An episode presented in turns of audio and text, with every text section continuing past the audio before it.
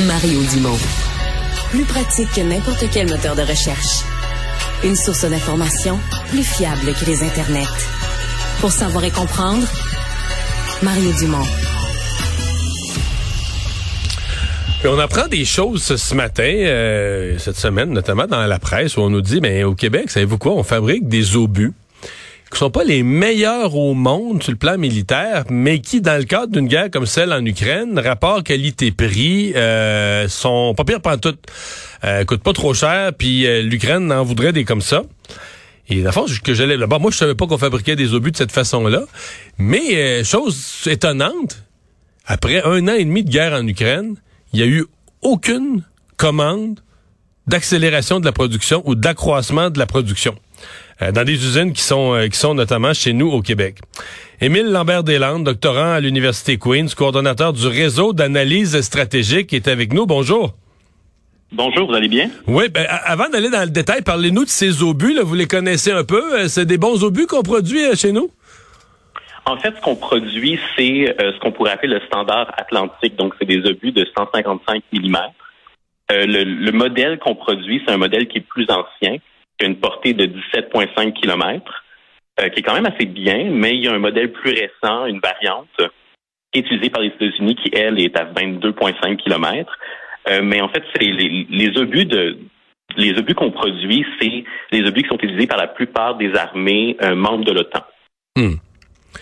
Et là, euh, ce que la presse nous apprend, c'est qu'on n'a pas, euh, parce que tu sais, nous on le sait pas, mais instinctivement, moi, ça m'avait posé la question avant de lire ça, ça m'avait posé la question, est-ce qu'on a augmenté la production J'aurais dit, ben oui, sûrement que le gouvernement a, dit à ces usines-là, es-tu capable de faire deux quarts de travail, es-tu capable de nous en faire plus pour l'Ukraine? Le Canada, on veut aider l'Ukraine, et il s'est rien passé de ça.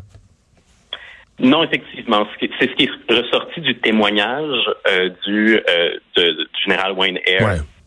en fait, la, cette semaine ou la semaine dernière euh, devant euh, la Chambre des communes lorsqu'il a témoigné du fait qu'il n'y a eu aucune commande euh, ferme et il n'y a eu aucune augmentation de notre capacité de production. Ce qu'on a fait à la place, parce qu'on a quand même, on a envoyé 40 000 obus à l'Ukraine. La moitié ont été achetés au gouvernement américain et l'autre provient de, notre, de nos réserves à nous. Donc, à la place d'augmenter notre, notre capacité de production, elle est maintenue à 3 000 obus par mois. Euh, et on a juste ça vous euh, étonne? pigé dans nos réserves. Ouais, ça vous étonne? Euh, pas particulièrement, non, parce qu'en fait, je pense que le, le, nœud du problème dans tout ça, ça en demeure le processus d'approvisionnement militaire au Canada. on peut se consoler en se disant que c'est un, problème qui est présent dans la plupart des pays membres de l'OTAN. je pense au Royaume-Uni qui a aussi un, processus qui est quand même assez difficile. mais c'est ce, ce processus-là euh, qui euh, est extrêmement lourd et extrêmement euh, extrêmement de dédale bureaucratique qui fait en sorte que pour un pour qu'un investissement pour augmenter notre production pour que ça se fasse, ça demande une forte volonté politique et manifestement dans ce cas-ci, il n'y en a pas. Donc l'Ukraine est à, on se reporte le février 2022. L'Ukraine est attaquée je veux dire, on n'a pas, mettons, on n'a pas trois semaines après au Canada des, des, des comme on dit, je vais le dire, quelqu'un qui colle les shots puis qui dit, qu'est-ce que qu'est-ce qu'on produit nous autres, on peut-tu l'accroître, on fait des commandes, on n'a pas cette espèce de souplesse là. C'est un petit peu inquiétant, quasiment? Euh, je serais d'accord avec vous sur le fait que c'est inquiétant. En fait, c'est un problème qui est présent dans la plupart de nos euh, investissements militaires, que ce soit les, nouvelles frégates, euh, que ce soit les, les F-35, tout ça. Tous nos processus d'approvisionnement sont très lourds. Euh, en fait, on a appris aussi à travers les témoignages à la Chambre des communes qu'il y a eu deux des compagnies, parce qu'en fait, c'est cinq compagnies au Canada qui, euh, produisent et fournissent euh, ces obus-là. On a appris qu'il y en a deux qui ont approché le gouvernement avec une proposition pour justement augmenter la capacité de production du canadienne et commencer à produire la variante américaine des obus. C'est un investissement initial de 200 millions simplement pour construire la capacité de production. Euh, mais le gouvernement n'a rien fait. Et maintenant, l'estimé a doublé à 400 millions, euh, simplement juste pour construire la capacité de production, même pas pour les munitions elles-mêmes. Au final, on sait maintenant que si on décide d'investir demain, si disons euh, à la Chambre des communes, il y, a un, consensus suite à l'article de la presse, le gouvernement décide, on met l'argent maintenant, ça pourrait prendre jusqu'à trois ans pour augmenter cette capacité de production-là.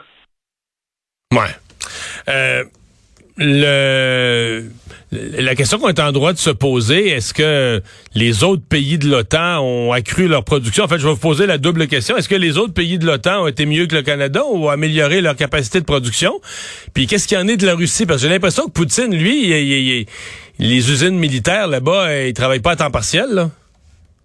Non, certes. Euh, je vais répondre à votre question en, deux étapes. Donc, on va parler de nos alliés, puis après, je vais parler de la Russie. Euh, pour ce qui est de nos alliés, euh, en fait, nos alliés, il y a eu des il y a eu des reportages comme quoi ils ont fait face aux mêmes problèmes que nous. donc, en fait, ça fait maintenant depuis à peu près un an qu'on a ces conversations-là aux États-Unis sur le fait qu'ils ont des inquiétudes par rapport à la diminution de leur, la diminution de leur stock. parce qu'eux, ils ont quand même envoyé 2 millions de munitions depuis le début de la guerre. Le Royaume-Uni, 300 000. Euh, ainsi que d'autres matériels. Donc, il y a eu ces inquiétudes-là, mais il y a eu des, des gros investissements et des contrats fermes pour augmenter la capacité de production, euh, contrairement à nous qu'on n'a pas pris cette étape-là. Euh, particulièrement, l'Union européenne cherche à doubler sa capacité de production. elle a mis 2,2 milliards de côté pour l'approvisionnement d'un million de munitions à l'Ukraine d'ici 2024, en plus de 500 millions investis juste pour augmenter la capacité. Euh, ensuite, par rapport à, donc à ce niveau-là, nos alliés ont, ont vu le même problème que nous, donc on n'est pas unique à avoir ce problème-là et à n'avoir initialement pas fait grand-chose, mais nos alliés, eux, ont décidé de faire ces investissements-là parce qu'il y a eu assez de signaux d'alarme qui ont été lancés par des responsables de l'OTAN et dans d'autres instances. Pour ce qui est maintenant de la Russie. La Russie, ouais. Est-ce que la Russie, elle a augmenté ses capacités de production militaire? La Russie a l'avantage d'avoir, euh, il, y a y a différents estimés et des chiffres euh, qui, qui, sont un peu partout, mais on ne sait pas exactement. On, se doute que les Russes eux-mêmes ne le savent pas, mais on sait qu'ils avaient des réserves stratégiques importantes avant le début de la guerre, qui peuvent aller jusqu'à plusieurs millions de euh, d'obus selon certains estimés. Euh, elle arrive à produire, selon les estimations ukrainiennes, environ 20 000 obus par mois et a annoncé en avril 2023 qu'elle allait investir pour augmenter sa production d'obus et elle pourrait aussi continuer d'en acheter à, à d'autres pays comme l'Iran ou la Chine. C'est des options qui existent.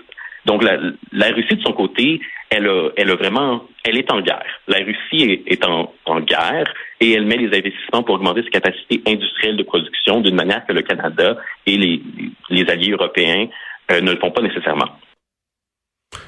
Fait qu'on supporte l'Ukraine, euh, on fait des discours pour supporter l'Ukraine, mais on n'est pas en mode euh, production militaire pour aller à côté l'agresseur.